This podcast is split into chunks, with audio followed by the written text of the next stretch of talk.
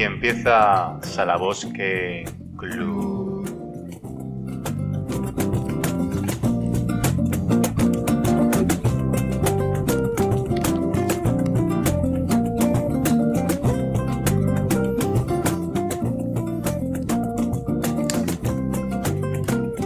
Bienvenidos a todos nuestros seguidores, a todos nuestros televidentes a través de la grabación en directo del programa.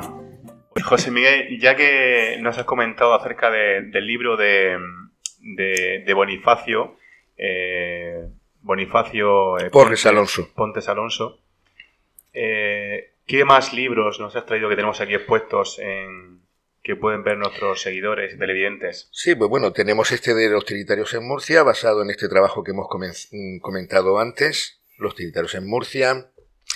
Tenemos otro, otro libro de también de Bonifacio Porres Alonso, eh, un auténtico volumen bastante grueso, Libertad a los cautivos, editado por el Secretariado Trinitario en Córdoba, eh, con una auténtica documentación muy detallada en grabados sobre los tres mártires que mueren en el norte de África. José, perdona, eh, como, orden eclesiástica, los trinitarios, eh, en la Eucaristía, por ejemplo, la celebración, ¿hay alguna particularidad o ellos se ciñen a... ¿Tienen algún signo que los distinga? Que yo sepa, ¿no? Solamente lo que es la vestimenta. Eh, que, yo, que yo sepa, ¿no? Un, símbolo en concreto, por ejemplo, como nos podemos encontrar. O un signo como puede ser en oraciones, bueno, hemos hablado de la edificación de los conventos. ¿Alguna particularidad, salvo la vestimenta y, y la misión en sí? La misión, el carisma, libertad a los cautivos, que ya es bastante. Había que tener narices. Y luego la vestimenta era, solía ser un sayón blanco con una cruz. Los calzados es una especie de cruz visigoda. En rojo vertical sobre horizontal azul. Y los descalzos es una especie de cruz latina, latina, aunque de, sí, latina, también rojo vertical sobre horizontal azul. Esa es la diferencia de la cruz de los calzados a los descalzos. Calzados ya no quedan. Trinitarios calzados ya no quedan, pasaron a ser todos descalzos y la labor a partir de final del siglo XIX pues es más bien hospitalaria, de ayuda a gente necesitada, que es cuando prácticamente la esclavitud desaparece. En cuanto a los ritos, son católicos totalmente ritos católicos. Sí, porque siempre en este tipo de órdenes veces está la tentación de marcar una pequeña diferencia, un, como un camino paralelo a, lo que establece el, centro ¿no? de, la Iglesia Católica. ¿Y el otro libro que nos, eh, nos, has traído, José Miguel? Sí, es otro libro, eh, se titula La Orden de la Santísima Trinidad, autor Juan Pujana, y es con una semblanza, una biografía o una semblanza de lo que ha sido el recorrido histórico de esta orden, haciendo mención también a Juan Bautista de la Concepción, el manchego que es el reformador de la orden y que crea a los eh, trinitarios descalzos. Que por cierto, cuando se había venido un poco abajo la, la orden de los trinitarios calzados, dos mm, frailes españoles en Roma eh, secuestran el, el cuerpo de Juan de Mata el fundador, y lo traen a España.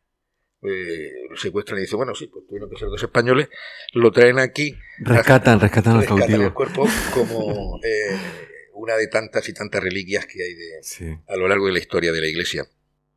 Qué potencia eh, tenían las reliquias, eh, lo que estáis comentando antes, para afianzar la fe, la necesidad de, de, el, ciudadano normal de, como Santo Tomás, ¿no? De tener algo a la que agarrarse. Por cierto, hablando de reliquias, no sé si habéis leído, creo que Julia Navarro, la novela sobre...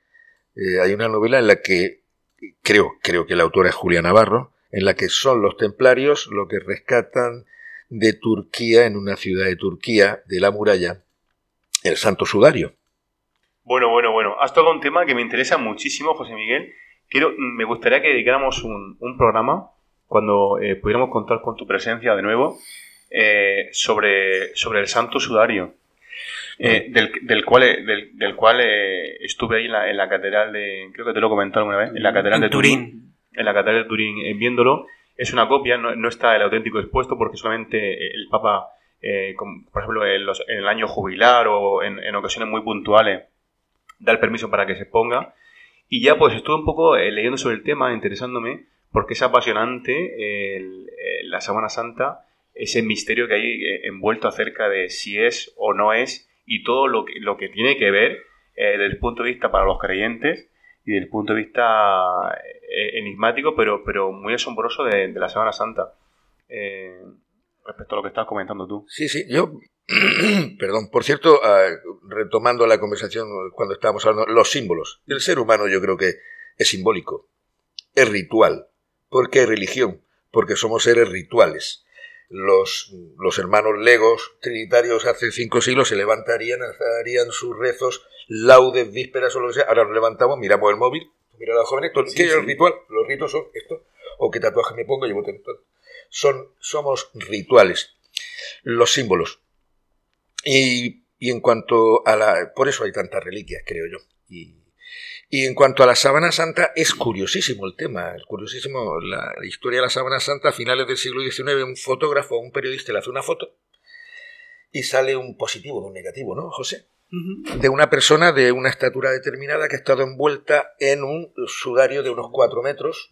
Los judíos y los musulmanes no entierran en caja, entierran en sudario una sábana de lino de cuatro metros y pico de largo, y ahí hay proyectada una fotografía tridimensional de un cuerpo, con todos los elementos de la pasión, con todo lo que ha padecido una persona igual que se nos relata en los evangelios. Heridas de la corona de espinas, una cierta, eh, mm, una cierta, una pierna un poquito más, más corta. De hecho, hay alguna tradición por ahí en Oriente que decía que Jesús era cojo. Decían. Pero también hay otros estudios que dicen que puede ser de una persona que, haya trabajado no carpintero, sino albañil o artesano. De hecho, San José era un artesano. Y, si habéis trabajado, los que hemos trabajado por aquí, por Murcia, llevamos capazos de albañiles y tal, siempre lo llevas sobre la misma pierna. Y vas andando así y te apoyas, y te apoyas, y te apoyas. Bueno, el cuerpo que hay ahí tiene más, para algunos 150 latigazos, para otros 600, eh, como castigaban los romanos. Dos romanos uno a la derecha y otro a la izquierda, dale que te pego, latigazo con el famoso fratrum, látigo de cuero de siete puntas, con huesecitos de cordero en la punta, o clavos que se clavaban en la piel y al tirar para atrás desgarraban. Hay, un programa que va a salir hoy. Sí, sí, el, que la, la, Sábana Santa realmente con, cantidad, como estás comentando eh, José Miguel, dará para hacer un programa entero con cantidad de datos, ¿no? Incluso las monedas en los ojos, que, se, los historiadores han dado cuenta de la época de Poncio Pilato, incluso el polen de las florecillas que florecían en primavera cuando coinciden con la, con la Semana Santa, eh, la lanza en el costado, eh, la figura reconstruida que, encaja perfectamente con la fisionomía de, de, la gente de aquella época. O sea, cantidad de datos tan asombrosos. El, la forma de crucificar, eh, por ejemplo, que como sabéis que los clavos se clavaban antes de la muñeca, porque si no, si, si se clavaran en la, en la mano, la mano se desgarraría y el cuerpo eh, se cayera. Incluso, incluso hay estudios que mm, verifican, o sea, demuestran de que ese cuerpo ha sido, mm, ha sido crucificado. Pero la prueba del carbono 14 mm, data, data de, de Hay varias, varias, varias versiones, sí. Yo lo que sé que la prueba del carbono 14 sale que fue de hace 500 años. Pero eh, ha estado en varias iglesias desde que llegó a, a, Europa. Y casi siempre en una urna de plata. Parece ser, dicen, que eh, eh, a, altas temperaturas la plata enriquece el lino. Y lo hace más moderno, eso por un lado. De todas formas, ha aparecido restos de pólenes, como decía Antonio, en la sábana del Mar Muerto, de la zona del Mar Muerto y de plantas que ya no existen. ¿Cómo se justifica eso? Y no es una pintura, no es una pintura. Hay por ahí... Es un efecto de radiación.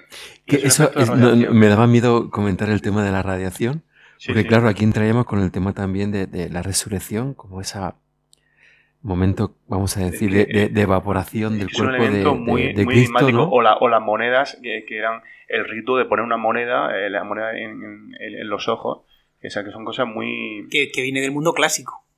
Son cosas muy, muy impactantes, ¿no? Bueno, pues eh, no, quiero que se vaya José sin que comente todo lo que te has que comentar de los trinitarios. Ah, de los trinitarios, pues yo decir que gracias a ellos se rescataron a Miguel de Cervantes. Miguel de Cervantes que volviendo de Roma es eh, pillado por los piratas berberiscos. José, que no se me olvide. ¿Pero había algún, alguna contraprestación? Al, resolver el cautiverio o era una cuestión puramente de satisfacción personal, religiosa, moral? Para ellos yo creo que el cumplimiento de su misión. Sabes tú que para los cristianos el sentido de misión es importante. ¿Para qué estás aquí? Y su carisma, ¿no? el sentido de su misión y el amor al prójimo. Hoy día suena cachondo, suena sorprendente, pero qué mejor o qué sentido más, más de la vida más trascendente. ¿no? Hay que intentar ponerse siempre en el pellejo de, la gente, De, aquella época y muchas veces se le dice a los críos, no, es que sois, es que yo no entiendo eso, es que no sé por qué. Ya, pero tú, por no entenderlo, no puedes, mm, no sé, no puedes enmendar la plana. Claro, ellos entendían que haciendo esa misión que ha dicho José ya tenían salvada la vida, vamos a decir, posterior, ¿no? La vida trascendente. Pero sigue con el tema, José, perdona, de Miguel de Cervantes y lo Sí, Miguel de Cervantes eh, tardaron, Fray Juan Gil y Antón de la Bella, tardaron 10 meses en rescatarlo. Ellos, eh, los trinitarios, tenían derecho real o concesión real a ir pidiendo limosna. La madre de Miguel de Cervantes y su hermana dan un dinero, pero no alcanzaba, pero total que al final llegan a pagar creo que 500 escudos de oro, monedas de oro, era considerado un, personaje, Miguel de Cervantes. Intentó escaparse varias veces. No lo consiguió, pero era considerado un personaje porque llevaba una carta de, del rey español o, de un personaje de un alto cargo, una carta de recomendación. Entonces, el, caudillo musulmán de, de, Argel consideraba que era un personaje muy valioso. Y a última hora consiguen, después de 10 meses de negociaciones, estos dos frailes, por cierto, Juan Gil creo que era de Arévalo, si vais por la ciudad de Arevalo, aparte de mm. comeros un cochinillo muy bueno, podéis visitar ahí, se conserva. Segovia, ¿no? Eh, Segovia, creo. Sí, sí, sí. sí, Segovia, Creo que es Segovia. Arevalo, yo creo que es Segovia. Segovia. Bueno, pues entonces, cochinillo o lechazo. Una cuestión es una de dos, pero ahí se conserva el hábito de un fraile trinitario calzado. Rescataron a Miguel de Cervantes y luego eh, pues gracias a él, el príncipe de las letras españolas. Eh, pues, decir? O sea, eh, gracias a los trinitarios. Gracias, sí, sí, sí. Tiene, no, solamente España, tiene el iba a decir el universo, tiene el mundo Don Quijote de la Mancha. Correcto. Y además, Miguel de Cervantes pidió ser enterrado en el convento de las Trinitarias de Madrid, donde se ha encontrado después de mucho tiempo. Es una vergüenza que este país no conserve su historia no dé a conocer su historia y no investigue, por ejemplo, sobre los ilustres literatos del siglo de oro. Se encontró el, se ha determinado por medios tecnológicos que en 17 cuerpos que se encontraron al final en una cripta de la iglesia, de la capilla de las Trinitarias de Madrid, uno de ellos es Miguel de Cervantes. Hay una polémica, ¿no? sí, sí, sí, la hubo hace poco, hace unos años. Sí. Y por último yo decir, pues habéis oído hablar del Cristo de Medinaceli, que está muy representado en muchas iglesias del barroco español. Eh, pues el Cristo de Medinaceli fue rescatado por los trinitarios también en la ciudad de La Mámora, en Marruecos. Los musulmanes lo estaban arrastrando, era una imagen de un Cristo que no se sabe cómo llegó allí, parece ser que venía de Sevilla, había sido mm. trasladado ahí, lo estaban arrastrando y los trinitarios pagaron por su rescate. Cuenta el, el milagro o la leyenda que cuando estaban negociando, milagrosamente, eh, con, el, con el representante marroquí, que pagarían el, según el peso de, de la escultura, ¿no? de la imagen. Y milagrosamente ahí perdió muchísimo peso, y entonces salió prácticamente eso. Forma parte de la leyenda, eh, o lo que tú sabes, Mariano, también de los mitos o relatos, que son importantes en la religión. Y tanto, pero que eh, con lo difícil que es eh, engañar a un árabe a la hora de, mercadear con él, ¿eh? Que te da la vuelta. Mariano, la gente del norte de África no son árabes. Hombre, miren de Arabia, hay una parte que son bereberes y... Son bereberes. No, no, pero luego llegaron los árabes de, de Oriente Medio, que yo estaba allí pues fue trasladado a España y, el salvoconducto de todo pasar por todo el territorio musulmán era la cruz trinitaria que lleva en su pecho y que conserva hoy el Cristo de Medinaceli en Madrid. Qué interesante lo que nos estás, eh, ilustrando acerca de los, eh, trinitarios. Eh, volviendo un poco a esa comparación acerca de los, templarios, Mariano, ¿Qué, qué, se sabe de ese, ese mapa de cobre en el cual estaba contado eh, dónde se encontraba el, Santo Grial? Leyenda cuenta que fueron los, eh, los templarios los que lo encuentran. ¿Y qué nos puedes contar de...? Pues no, realmente no, no, no sé mucho, pero eh, aparte de los túneles bajo el templo de, Salomón y de diversas, eh, diversos lugares eh, en torno a Jerusalén donde ellos se acercan. disculpa, Mariano, ahora, que mencionas el, templo de Salomón, el, nombre completo ¿no? es la Orden de los Pobres. Sí, lo ha leído José, sí. Con militones de Cristo y Templo de Salomón de la ciudad santa de Jerusalén. Y acaban siendo los primeros prestamistas. Sí, se, les considera. Es, muy curioso lo de los préstamos porque los peregrinos eh, que hacían un préstamo con los templarios, cuando, eh, cuando hacían todo el camino, eh, el pago que hacían. misión. El, pago que hacían era hacer todo el camino de, peregrinaje hasta el sitio donde, donde llegaban y con eso saldaban la deuda. Y, a, través de ahí, pues claro, los templarios pues consiguieron mucho, muchísimo dinero. Porque sí, porque parece ser que, aplicaban, aplicaban un interés. que eran sus cuidadores. Y aplicaban un interés grande a, ese préstamo que, cedían. No sé, no, no, no puedo ayudarte con el tema de, de, ese, de ese rollo famoso eh, de bronce, donde se establecía eh, ese periplo de las riquezas del, del, templo de, Jerusalén. No sé exactamente, porque eso también forma parte un poquito del misterio de todo lo que encontraron o, no los templarios, porque no, no, no, no está eh, verificado. Finalmente caen, desaparecen cuando eh, Felipe el Hermoso mata a uno de sus grandes, grandes maestres, ¿no? Era como el, como el más sabio, se puede decir, como la, figura más representativa, más importante de, la orden, el gran maestre, con, con Jacques de, Jacques de Molay. Y, parece que, tan pronto llegan, con toda esa fama que tenían en, en, la vieja Europa, pues, pues desaparecen, se sepultan y un poco, pues, eh, es tal vez ese camino hacia, hacia la, orden eh, masónica sería eh, uno de los, de los recorridos posibles. Pero sí que es verdad que la orden templaria, pues, parece que se, que se diluye, desaparece en la historia, ¿no? sí creo que queda un poco como, como, ejemplo de lo que comentábamos, ¿no? De esas órdenes militares y sobre todo como, esa gran hermandad, ¿no? O sea, hoy, día cuando hablamos en, la literatura, en el cine de, de los templarios, nos viene a la cabeza una gran hermandad, ¿no? De, fraternidad, eh, lo que hablamos antes también, Mariano, de, de esa idea de club, ¿no? De, pertenecer a, esa, a, esa, orden. Eh, no obstante, uno de los, de los, símbolos de los templarios eran eh, dos soldados montados, a, montados a caballo, ¿no? Que representan un poco esa, esa fraternidad, ¿no?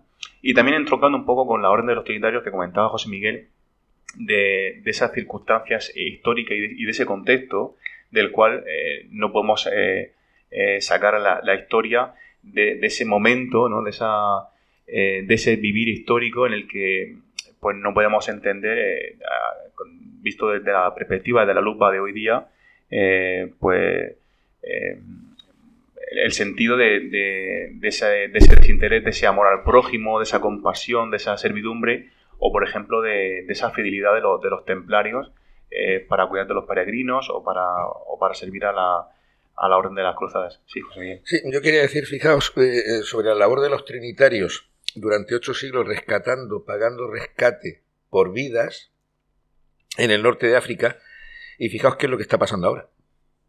Sigue habiendo un comercio de vidas del norte de África hacia Europa. Sigue igual el norte de África y cómo los países transmiten sus, como los genes, su mentalidad, sus creencias, su forma de vivir, sigue habiendo negocio desde Libia o Argelia o Túnez eh, antiguamente, pero Libia, por ejemplo. Libia sigue haciendo lo mismo que durante siglos.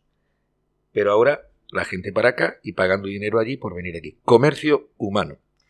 Desde vuestros conocimientos, eh, José Antonio y José Miguel, eh, me gustaría que fuéramos. perdona, Antonio, los trinitarios modernos sería Open Arms, el, el barco este que lo rescata, eh, porque Europa, pues eh, hay una parte que nos queremos hacer cargo, pero otra parte que, no, acabamos de ponernos de acuerdo.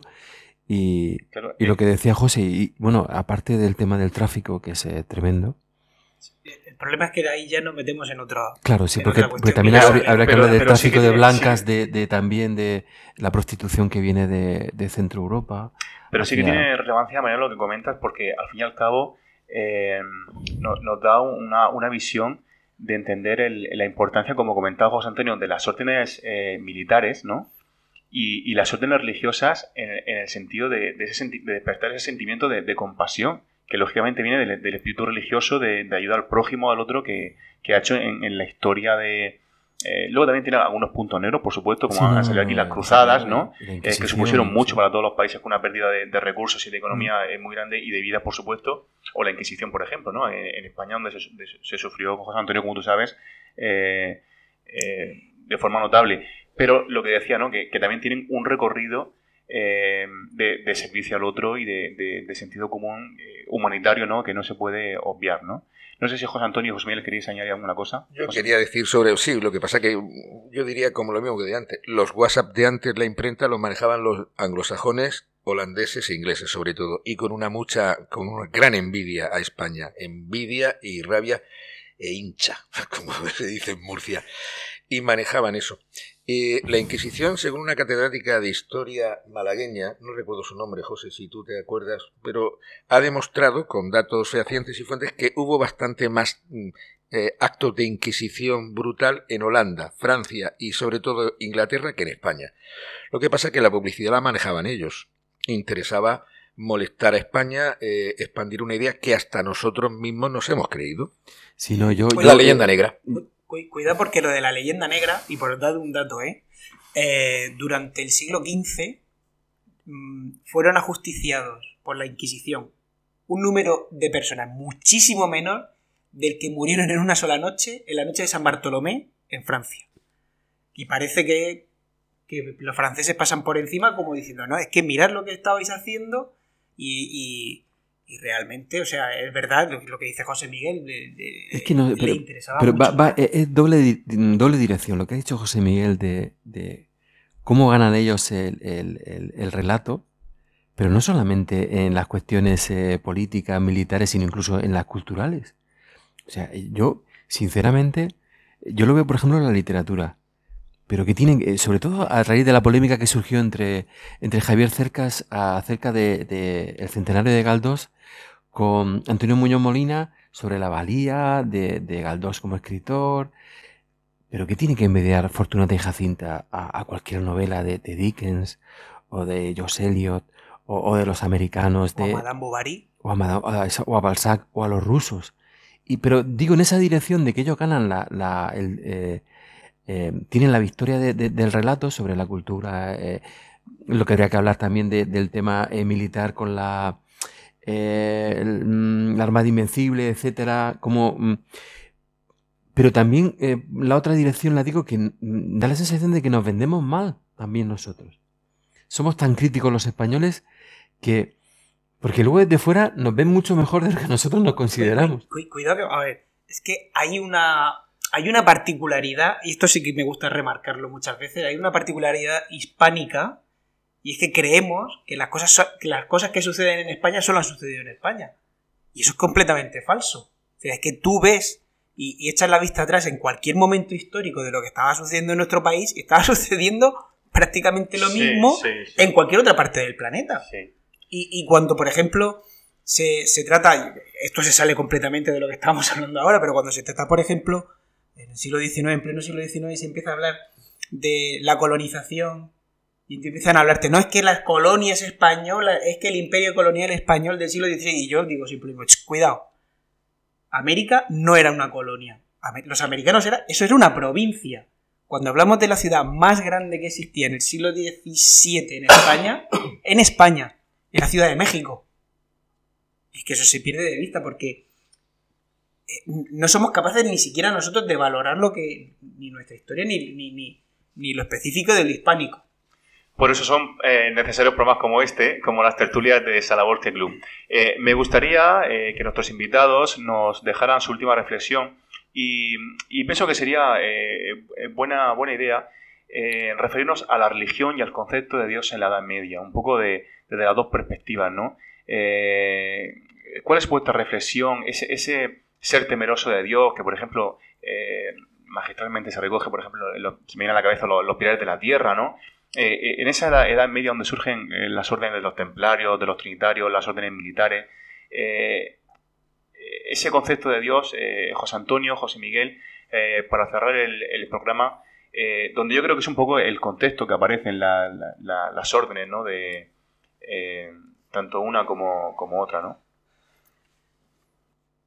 Bueno, a finales de la Edad Media, eh, imagino, yo no, no, viví en aquel periodo de tiempo, pero había un gran temor, ¿no? Temor de Dios, temor a Dios, la llegada del, fin del mundo, cuando se aproximaba el año 1000, luego ven que, que pasa el año 1000 y no y no pasa nada, siguen, continúan, y sobre todo yo creo que una gran devoción, poco conocimiento eh, como ahora, o poco desarrollo humano en el plan de no llega al siglo, siglo XVII, siglo XVIII, y una gran dedicación, una gran dedicación sobre todo en la vida monástica, pues el ora et labora, el trabajar, rezar, con sus rituales de, de, de, rezo, como hemos dicho, vísperas, laudes, eh, y toda su vida así, y luego algo de trabajo en el campo. Yo me gusta ir, o cuando he ido a Granada, a, la Cartuja, la Cartuja de Granada, se puede ver muy bien, muy bien lo que era un monasterio. La diferencia entre un convento y un monasterio, que muy bien ha explicado José antes, el convento en la ciudad, el monasterio fuera, y en Granada pues puedes ver un mueble de, de, de ébano o de madera determinada o, de marfil hecho y un monje veintitantos años para hacer el mueble. ¿Cuál era su vida? Los cartujos. Rezar, el amor a Dios y el trabajo y siempre un trabajo manual. Pero fijaos que tratan el tema intelectual o la copistería de los libros, tantos, tanto religioso como clásicos griegos o, romanos, la copia eh, según tu valía, según tu cualidad, si vales para traductor o para dibujante o, si no, pues para el huerto, pero el ora, el labora y siempre un sentido de misión. En este caso, pues el temor a Dios en la Edad Media sería. Pues yo ahora que estamos hablando de, un tema de un poco más de recogimiento espiritual, yo a mí me gusta enfocar las cosas del conocimiento de la historia del arte. Entonces, eh, como dice José Miguel, eh, sobre todo en plena Edad Media, no en la plena Edad Media, del siglo XI, siglo XII, hay un temor a Dios, eso se representa y se ve magníficamente. Hay como una, como una idea de, Dios, corrígeme si me equivoco, ¿eh? que yo... Eh, hay una, idea como de un Dios muy autoritario, eso se ve claramente en toda la, iconografía del románico. En la iconografía del románico, la manera de representar a Cristo es como juez que está separando el famoso que está separando las almas buenas de, de las malas. Eh, las que van a ir al cielo y de las que van a ir al infierno. Hay una, una idea autoritaria, incluso a, la Virgen se le representa como, que eso viene heredado de la tradición bizantina, se le representa como trono de Dios, ¿no? Cuando aparece la Virgen y aparece el niño. Y una, de una manera muy hierática y sobre todo de una manera muy autoritaria. Pero a partir de cierto momento, en la Edad Media, a partir del siglo XIII, comienza a a vislumbrarse esa idea del, amor a Dios, no el temor a Dios. Y es cuando se empieza a, a transformar también la manera de, la, de representar a la, figura de, Cristo, de Cristo y de Dios. Eh, con el, el baudier que decían los franceses, porque cuando aparece en el arte gótico. Entonces en el arte gótico ahí se ve ya claramente la diferenciación y, y empiezan a, a, valorar. Yo creo que también puede que haya ahí alguna influencia mm, por parte también, por ejemplo, de, las órdenes mendicantes, los franciscanos, que, empieza a haber también un amor hacia la naturaleza, hacia el cuerpo, no se le rechaza, no se rechaza el cuerpo como había pasado, que se consideraba un saco de pecados, ¿no? Y entonces esa representación del Dios bueno, de la Virgen como madre, ¿de acuerdo? Eh, que claro, eso ya enlazaría posteriormente ya con el a partir del siglo XV y el XVI, que cambia también un poco el concepto porque ya entramos con la guerra de religión, las reformas que se están produciendo dentro de la Iglesia Católica. Y, anteriormente es que es muy difícil determinar cuál era la idea que se tenía de Dios porque, porque la, baja, la alta edad media, perdón, la alta edad media tenemos muy pocos textos, tenemos pocos documentos y, bueno, la, imagen que tendríamos de Europa sería completamente distinta. No, pero me parece muy acertado y muy bien, José, lo que has dicho, la diferencia entre el temor a Dios, el amor a Dios, y lo que has dicho de los franciscanos. Francisco de Asís, año 1200 y algo, el, su poema a las criaturas, Mariano, el amor a la naturaleza, el amor al semejante, el amor a, a los animales, a los pájaros, a, las criaturas, es un avance tremendo. De hecho, dicen que es la persona que más cerca ha estado de Dios después de, de Jesús. Y, yo lo comparto al 100%, ¿eh? Y he estado en su tumba y, es tremendo la sensación que tiene así se, así. Así es un pueblo precioso. Es una maravilla. Bueno, pues si os parece, queridos... Yo iba, a poner un contrapunto aquí al tema de, Dios. Mariano. Eh, que yo creo que al final pues, pasa con todo, con la religión, con la política, con todo, ¿no? Que es una, proyección de, esa, de la inseguridad del ser humano, de los miedos. Tenemos que dar siempre el, contrapunto materialista. No, claro, y, pero claro, luego está... Eh, no sé, yo, yo no... En este momento de mi vida no creo en Dios. Pero, pero también es como todo, eh, es el uso que se da a las ideas. O sea, el que creas en Dios o no, eh, es una cuestión personal que es tan válida como cualquier otra, pero luego es cómo se use. Y lo, lo explica muy bien José, en las rutinas de la vida, en un monasterio, en realizar tu propia vida, o como lo ha dicho José Antonio, en determinar esa parte de temor a Dios, a amor a Dios, y luego cómo se usa la religión, como hemos hablado de la Inquisición, o como hemos hablado de, del papado, o, o como hemos hablado de muchos reyes como Carlos V, Felipe II, o sea, cómo uses a Dios. Que muchas veces es el problema de las cosas. No cómo lo sientas o cómo tú lo creas, sino cómo lo uses. Sí. No, iba a decir que lleva razón Mariano. los católicos se dice que nosotros no tenemos una religión. Sin embargo, la hemos convertido en religión. Se dice que los católicos tenemos una fe. Lo que pasa que sería otro tema.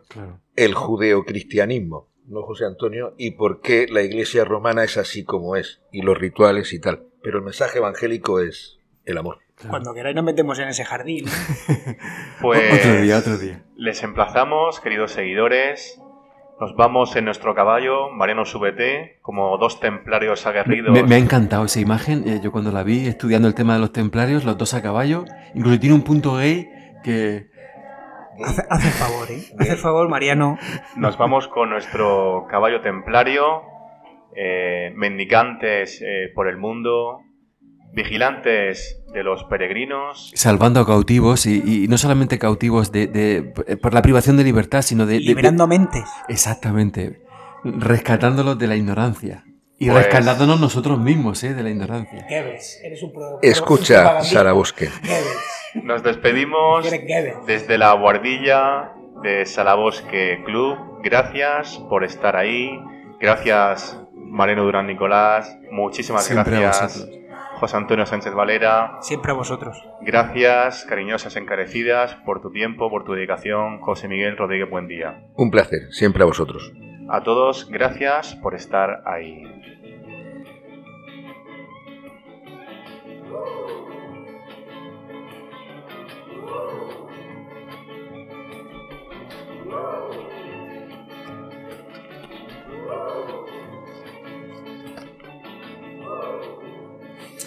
Voy a decir unas palabras. Decía un crítico, eh, la definición me encanta, ¿eh? Decía, una obra maestra en el cine se mide en función de la del punto de partida de la película y lo que consigue. Entonces, este programa de hoy, Antonio, ha sido una obra maestra porque el punto de partida era